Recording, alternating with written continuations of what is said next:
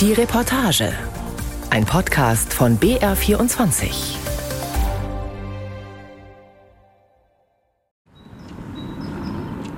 Hohe Betonmauern zusätzlich mit Stacheldraht abgesichert. Dahinter Hafthäuser mit rot gestrichenen Außenwänden, in denen mehr als 800 Männer gefangen gehalten werden können. Die Justizvollzugsanstalt Weiterstadt in Südhessen ist das größte Männergefängnis Hessens. Kurz vor Inbetriebnahme Mitte der 1990er Jahre wurde der damalige Neubau durch einen Sprengstoffanschlag der Roten Armee-Fraktion fast vollständig zerstört. Auch äh, äh. Heute ist das Gefängnis eine Station des hessischen Ministerpräsidenten Boris Rhein. Mit dem Slogan Fußfesseln für Frauenschläger wirbt die CDU im Landtagswahlkampf dafür, eine Einrichtung auszubauen, die ebenfalls hier untergebracht ist. Die gemeinsame elektronische Überwachungsstelle der Länder kurz Gül. Wir in Hessen haben die Fußfessel ja schon vor vielen Jahren eingeführt, jedenfalls in anderen Bereichen und in anderen Zusammenhängen. Aus meiner Sicht zeigen die steigenden Zahlen, dass jetzt Handlungsbedarf ist, dass wir jetzt auch bundesgesetzliche Regelungen brauchen. Auf dem Parkplatz vor dem Gefängnis wird demonstriert, was bereits in Spanien technisch gemacht wird und was Boris Rhein auch für Deutschland will. Ein Mann läuft auf eine Gruppe von Kamerateams und Fotografen zu. Er trägt eine Fußfessel. Nach wenigen Metern ertönt ein Signal aus dem Lautsprecher eines Laptops, der hinter den Medienschaffenden aufgebaut ist. Der Mann mit der Fußfessel hat eine Linie überschritten, die er nicht überschreiten darf, um einem potenziellen Opfer nicht zu nahe zu kommen. Auf dem Parkplatz vor dem Gefängnis macht er das nur zu Demonstrationszwecken. In Spanien ist dieses neue Gerät zur sogenannten Aufenthaltsüberwachung schon seit einigen Monaten im Einsatz, erläutert während der Vorführung die Staatsanwältin Julia Schäfer. Auch das potenzielle Opfer bekommt das Alarmgerät, das wie ein Handy aussieht. Ich kann sagen, dass jedenfalls in Spanien noch keine Frau, die ein solches Gerät getragen hat, getötet wurde. Die Zahlen häuslicher Gewalt sind in der Tat alarmierend. Ein Viertel aller Frauen habe schon einmal Gewalt erlebt, berichtet Julia Schäfer. Mehr als 11.000 Fälle häuslicher Gewalt wurden im Vorjahr in Hessen bekannt, ein Anstieg um 10,2 Prozent. Deutschlandweit registrierte man fast 160.000 Fälle, das sind 9,1 Prozent mehr als 2021. Bundesweit wurden im Vorjahr 133 Frauen von ihrem Partner oder Ex-Partner getötet. Ein Verbrechen, das statistisch gesehen somit jeden dritten Tag geschieht. Julia Schäfer wir haben sowohl in Hessen als auch im Bund steigende Fallzahlen von Partnerschaftsgewalt. Man muss ein bisschen dazu sagen, wir können es nicht genau beziffern, aber wir gehen davon aus, dass ein Stück weit der Anstieg auch dadurch begründet ist, dass das Thema mehr in den Fokus der Öffentlichkeit rückt und auch sich die Beratungslandschaft deutlich verbessert hat, sodass auch mehr Frauen ermutigt werden, Anzeige zu erstatten. Denn nur wenn Anzeige erstattet wird, kommen die Zahlen ins Hellfeld und wir bekommen davon Kenntnis. In Weiterstadt überwachen 18 Beamtinnen und Beamte aktuell rund 150 Menschen, die von Bayern im Süden bis zur Grenze nach Dänemark sich nur außerhalb von Gefängnismauern bewegen dürfen, weil sie eine elektronische Fußfessel tragen. Rund zwei Drittel von ihnen sind Sexualstraftäter. Mit dem Besuch in der JVA Weiterstadt sendet Boris Rhein vor der Landtagswahl die Botschaft, das Themenfeld der inneren Sicherheit will er nicht Bundesinnenministerin Nancy Faeser von der SPD überlassen, die ihn aus der Staatskanzlei verdrängen möchte. Ich äh, habe immer gesagt, dass für die Union das Thema innere Sicherheit absolute Priorität hat. Ich bin ehemaliger Innenminister und da liegt es auch nicht ganz fern, dass dieses Thema für mich eine besondere Rolle spielt. Und wir würden uns sehr wünschen, dass die Bundesinnenministerin bei dem Thema durchaus mehr Durchschlagskraft auf Bundesebene haben würde. Das würde durchaus dem Thema innere Sicherheit nutzen. Wir in Hessen jedenfalls haben das. أعوذ بالله من الشيطان الرجيم. بسم الله الرحمن الرحيم. Hauptfriedhof Hanau. Mustafa Majid Boskurt trägt in arabischer Sprache Verse aus dem Koran vor, wie es bei muslimischen Totenehrungen üblich ist. Der junge Imam steht gemeinsam mit der jetzigen hessischen SPD-Spitzenkandidatin Nancy Faeser an den Gräbern der Opfer des rassistischen Anschlags vom 19. Februar 2020. Die Grabstätte ist mit weißem Marmor eingefasst, auch die Grabsteine sind weiß. Seit drei Jahren kommen am Jahrestag des Anschlags hier mehrere hundert Menschen zusammen, darunter auch viele Angehörige der Ermordeten. Nach dem Iman ergreift Nancy Faeser das Wort. Bis heute ist die Arbeit des Hanau-Untersuchungsausschusses im Wiesbadener Landtag nicht abgeschlossen. Ein offizielles Ergebnis wird es erst nach der Wahl am 8. Oktober geben. Nancy Faeser betont die wichtige Rolle dieses Untersuchungsausschusses zur Aufklärung der Ereignisse in der Tatnacht. Als Bundesinnenministerin werde ich alles dafür tun, dass auch von Seiten des Bundes jede Transparenz und jede Unterstützung erfolgt. Das ist eine Frage des Mitgefühls und der Verantwortung.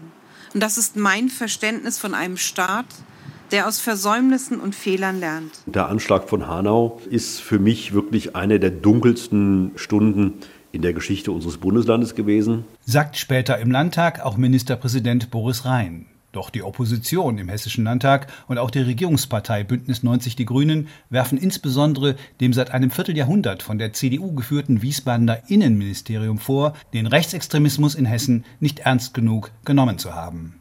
Auch Boris Rhein war einmal Innenminister. Daran erinnert beim Gespräch im Wiesbadener Landtag Sadat Sönmez. Die in der Türkei geborene Sozialpädagogin vertritt als Abgeordnete die Linksfraktion im Hanau-Untersuchungsausschuss. Sadat Sönmez betont, dass der Mörder von Hanau zuvor im Internet aktiv war ohne dass er den hessischen Behörden aufgefallen war. Er hat ja kein Geheimnis daraus gemacht, dass er diese Gesinnung hat und im Gegenteil, er hat ja mehrmals auch Staatsanwaltschaften angeschrieben, wo man diese rechte Gesinnung durchaus hätte erkennen können. Er hat eine Internetseite gehabt, eine Website gehabt, wo er seine Gesinnung auch klar kundgetan hat und meiner Meinung nach schon auch angekündigt hat, auf seine Worte auch Taten folgen zu lassen. Also von dem her hätte man den schon finden können, aber nichtsdestotrotz hätte man die Morde in Hanau natürlich dadurch verhindern können, indem man eben rechtem Gedankengut nicht so viel Raum gibt in der Gesellschaft. Und wenn man so sieht, dass eben ja rassistische Äußerungen, rassistische Bemerkungen und vor allem so Sündenbock-Strategien und Theorien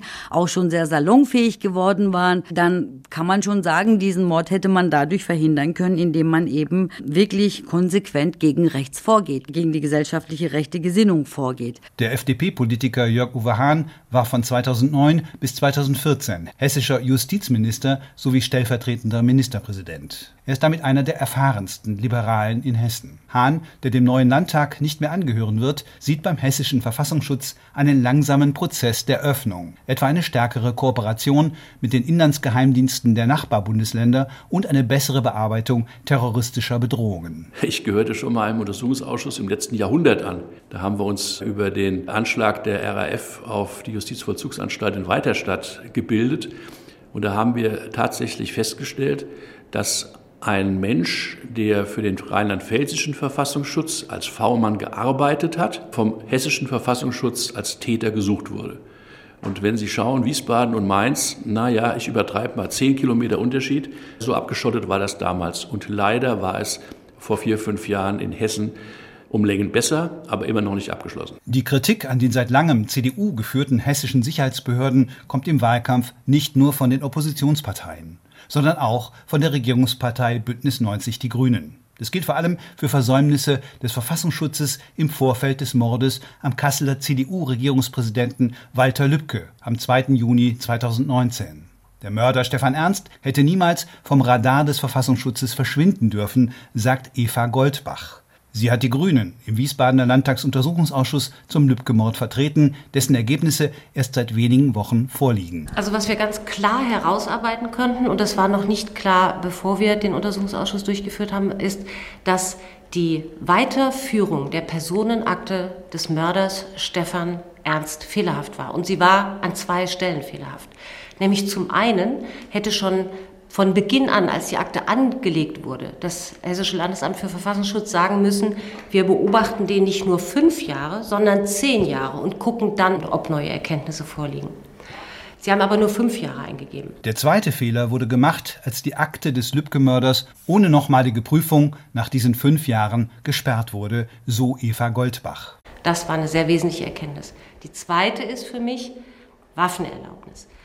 Das Landesamt hätte noch weitere Erkenntnisse an die Waffenbehörde, die zuständige Kommunale, weitergeben können, die verhindert hätten, dass Markus Hartmann wieder eine Waffenerlaubnis bekommt. Markus Hartmann war ein rechtsextremistischer Freund des Lübcke-Mörders Stefan Ernst, dem die Mittäterschaft im Prozess nicht nachgewiesen werden konnte. Er hatte gemeinsam mit Ernst in Schützenvereinen mit scharfen Waffen geübt. Das dürfe in Zukunft nicht mehr passieren, fordert Goldbach. Und greift schließlich die AfD an, die in den letzten Umfragen zur hessischen Landtagswahl bei 17 Prozent liegt und in Wiesbaden nicht müde wird zu betonen, sie sei nicht rechtsextremistisch, sondern konservativ. Die AfD hat den Boden für das rechtsextreme Gedankengut weiter bereitet. Sie haben Anlaufpunkte geboten für Rechtsextremisten. Also konkret Stefan Ernst war ja einer, der früher auch bei der NPD unterwegs war. Und dann gab es eine Zeit lang keine Erkenntnisse. Dann ist er zwar, was wir heute wissen, zu Demonstrationen gegangen, aber eben auch zur AfD, hat für die Plakate geklebt. Das heißt, er hat dort eine geistige Heimat gefunden. Und das ist das Schlimme. Die AfD bietet harten Rechtsextremisten eine geistige Heimat. Und das ist gefährlich. Das Dorf Brombach im Taunus, nicht allzu weit vom Feldberg entfernt. Ein dörflicher Ortskern, an den Rändern meist schlichte Einfamilienhäuser mit Vorgärten aus den letzten Jahrzehnten. Die AfD des Hochtaunuskreises hat das örtliche Bürgerhaus gemietet, um ein Grillfest zu feiern. Die rund 100 Teilnehmerinnen und Teilnehmer der Veranstaltung werden vor dem Eingang von rund 50 Gegendemonstrantinnen und Demonstranten mit Hautabrufen empfangen. Ein Besucher der AfD-Veranstaltung, der seinen Namen nicht nennen will, fühlt sich aufgrund des Protestes in seinen demokratischen Rechten verletzt. Ich bin hierher gekommen, um mich zu informieren und weil mich das interessiert. Ja, ist ja auch sowas wie eine Bürgerpflicht, sagt man ja. Man wirft ja vielen Deutschen so eine Politikverdrossenheit vor. Ich bin einfach ein neugieriger Mensch und deswegen habe ich mir das heute hier angehört. So, mit dem einen oder anderen bin ich nicht so einverstanden. Andere Sachen finde ich gut und richtig. Und ich glaube, das ist Demokratie. Und wenn ich auf den Hof fahre und mit Nazis raus begrüßt werde, dann verstehe ich das halt nicht mehr als Demokratie. Mariana Harder-Kühnel ist hessische AfD-Bundestagsabgeordnete. Bei ihrer Rede im Saal des Bürgerhauses im Taunus schürt sie Ressentiments gegen Eingewanderte. Dieses Land ist verrückt geworden.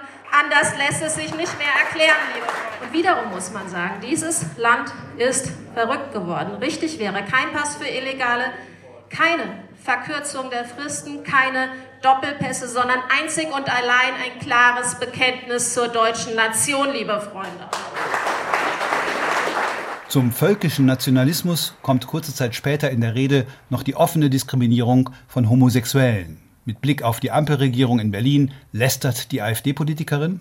Die macht keine Politik für die Ärmsten der Armen, sondern nur noch für die Wärmsten der Warmen. Und genau das ist das Problem, liebe Freunde.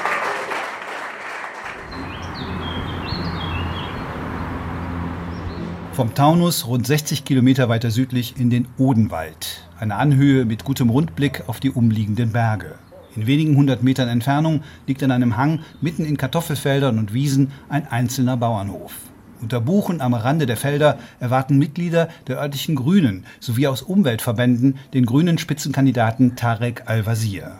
Es sind einige Biertische und Bänke aufgestellt, später wird Bio-Apfelsaft angeboten. Solange der Wahlkämpfer noch nicht da ist, wird über aktuelle Themen diskutiert, auch über das sogenannte Gebäudeenergiegesetz. Der inzwischen im Bundestag beschlossene Gesetzentwurf aus dem Hause Habeck hat auch vielen grünen Sympathisantinnen und Sympathisanten in den Monaten vor der Hessenwahl Kopfzerbrechen bereitet. Wie dem Biologen Kai Teubner. Alle reden darüber und ich glaube, viele Leute, die Häuslebesitzer, die wären schon bereit, Geld auszugeben. Es ist nicht so, dass sie ja alle am Hungertuch nagen würden, aber solange die Rahmenbedingungen eben noch zu schwierig sind, Antragstellungen zu schwierig sind, Hürden zu hoch sind, nutzt die Politik das Potenzial des Geldes von Privatleuten nicht aus. Ja, einen wunderschönen guten Tag auch von meiner Seite. Ich Tarek Al-Wazir kommt wenig später und begrüßt die rund 20 Menschen vor Ort mit Handschlag. Er ist nicht nur grüner Spitzenkandidat in Hessen, sondern auch Wirtschaftsminister.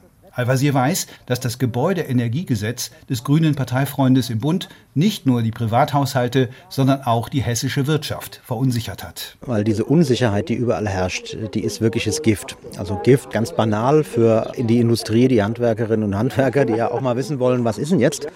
Und zweitens natürlich vor allem für die Bürgerinnen und Bürger, die sich Sorgen machen. Und das untergräbt am Ende auch Vertrauen in Handlungsfähigkeit von Politik insgesamt. Tarek Al-Wazir ist deshalb froh, dass das Gesetz nun im Bundestag beschlossen wurde. In den Umfragen liegt er mit der SPD-Spitzenkandidatin Nancy Faeser gleich auf. Obwohl der CDU-Ministerpräsident Rhein bei den Demoskopen klar vorne liegt, ist damit nicht ganz ausgeschlossen, dass Al-Wazir eine Koalition mit SPD und FDP in Wiesbaden anführen könnte.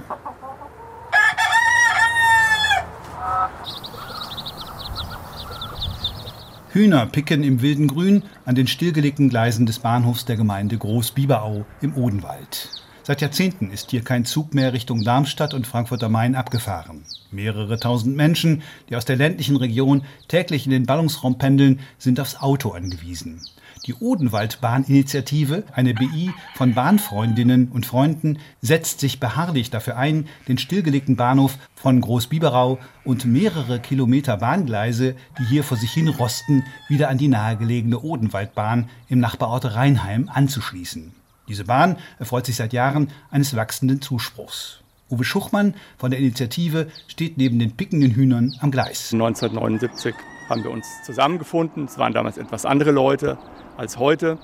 Und wir setzen uns für den Erhalt der Odenwaldbahn, die verläuft zwischen Eberbach und Hanau und Wiebelsbach und Darmstadt ein und ihre Anschlussstrecken. Und eine dieser Anschlussstrecken ist die Strecke von Großbiberau nach Rheinheim. Heute hat sich Besuch aus Berlin angemeldet, um das Anliegen der Odenwaldbahninitiative zu unterstützen. Es ist Janine Wissler, die Bundesvorsitzende der Linkspartei. Sie stammt aus Südhessen und war jahrelang das Gesicht der hessischen Linken im Landtag. Nun kämpft sie in ihrer alten Heimat darum, dass die Partei ihre letzte parlamentarische Vertretung in einem westdeutschen Flächenland nicht verliert.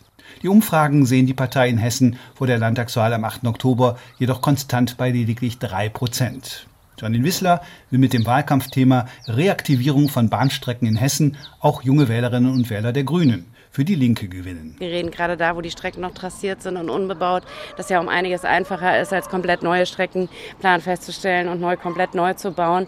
Und wenn man sich vorstellt, wie viele Streckenkilometer stillgelegt wurden, auch wenn man das jetzt so vergleicht mit den 50er, 60er Jahren, wie das Bahnnetz damals war. Und deswegen finde ich die Frage der Reaktivierung von Strecken ganz zentral. Ganz unfreiwillig jedoch ruft das Bild der Bundesvorsitzenden der Linken vor der stillgelegten Bahntrasse die Assoziation hervor, hier ist ein politisches Projekt auf das Abstellgleis geraten. Der Dauerzank der linken Parteiführung in Berlin mit dem Flügel um Sarah Wagenknecht, der die Partei weniger internationalistisch und auch restriktiver gegen Einwanderung ausrichten will, hat auch in Hessen deutliche Spuren hinterlassen. Dabei stellte die Linke seit 2008 ununterbrochen eine Fraktion im Hessischen Landtag. Sie hat mitgeholfen, die Studiengebühren im Land wieder abzuschaffen, hat sich bei der Aufklärung der NSU-Mordserie und anderer rechtsextremistischer Umtriebe im Land verdient gemacht. Doch ob die Linke noch einmal in den Hessischen Landtag einziehen kann, ist jedoch Stand jetzt sehr zu bezweifeln. Sie ist groß, schlank und hat Augen, die so blau sind wie der Himmel gerade über dem Frankfurter Stadtteil Oberrad. Angela Jung steht hinter dem Gemüsestand auf dem Wochenmarkt des dörflichen Vorortes der Mainmetropole. Dass sie schon seit 6 Uhr morgens auf den Beinen ist, sieht man der Gärtnerin und Gemüseverkäuferin nicht an, obwohl es schon auf Mittag zugeht. Doch der Fachkräftemangel auf dem kleinen Wochenmarkt ihres Wohnortes macht ihr große Sorgen, sagt die 41-Jährige. Es ist natürlich nicht der leichteste Job, auf dem Wochenmarkt zu arbeiten. Es ist ein frühes Aufstehen, es sind vielleicht längere Arbeitsstunden, auch vielleicht mal ohne Pause oder mit wenig Pausen oder das natürlich schlechter eingeteilt als an anderen Arbeitsstellen. Ja, das ist natürlich schon schwierig, da Personal zu finden. Und jetzt mit Inseraten ist immer sehr schwierig, finde ich, da Leute zu finden, weil die Leute sich das immer sehr einfach vorstellen. Es ist den ganzen Tag auf den Beinen zu stehen, freundlich zu sein, wenn ich morgens nicht ausgeschlafen bin, das darf der Kunde nicht spüren, auch wenn das vielleicht so wäre. Neben Angela Jung steht ihr Sohn und verkauft das Gemüse, das jetzt im Spätsommer zu 80 Prozent aus der eigenen Gärtnerei kommt. Angela Jung hofft, dass er sich dafür erwärmen kann, einst in den Familienbetrieb einzusteigen. Denn im Zweifel muss die Familie den Fachkräftemangel selbst auffangen, befürchtet sie. Aber man muss sich natürlich auch Dinge merken. Die Kunden kommen hierher, um bedient zu werden, vielleicht sogar mit Namen angesprochen zu werden, um dieses persönliche Gespräch. Und hast du heute nicht deinen Salat? Willst du noch den Salat? Und das muss man sich alles merken. Das sind schon viele Dinge. Vielleicht auch zwischendurch, zwischen Bedienen nochmal auffüllen. Es sind viele Handgriffe und es ist einfach schwierig, da Leute zu finden, die flexibel sind, die multitaskingfähig sind, sage ich dir so schön. Neben dem Wagen eines Metzgers, der aus der bayerischen Rhön auf den Wochenmarkt gekommen ist und deshalb heute schon um 4 Uhr morgens aufstehen musste, stehen Wahlstände der Parteien CDU, SPD und Linkspartei. Der Straßenwahlkampf für die Landtagswahlen am 8. Oktober läuft auf Hochtouren. Der Fachkräftemangel ist ein großes Thema bei den Gesprächen an den Wahlständen. Das Nürnberger Institut für Arbeitsmarkt und Berufsforschung sieht für Hessen bis zum Jahr 2028 fast 180.000 offene Stellen bei rund 6 Millionen Menschen im Land. Christian Becker ist der Vorsitzende der CDU-Oberrat, die ihren Stand gleich neben SPD und Linken aufgebaut hat. Er kennt den Gärtner, dem wie so vielen anderen die Fachkräfte fehlen, schon seit gemeinsamen Schultagen. In der Schule liegt für ihn schon eine Ursache, die zum Fachkräftemangel führt. Wenn man natürlich nach außen geht und nur das Gymnasium den gymnasialen Abschluss und ein Studium als das Nonplusultra nach außen verkauft, ist natürlich die Frage, warum möchte niemand eine Ausbildung machen und warum haben wir Fachkräftemangel? Und die Frage beantwortet sich damit, dass in Teilen zu wenig für die gesellschaftliche Akzeptanz dieser Berufsausschlüsse geworben wird.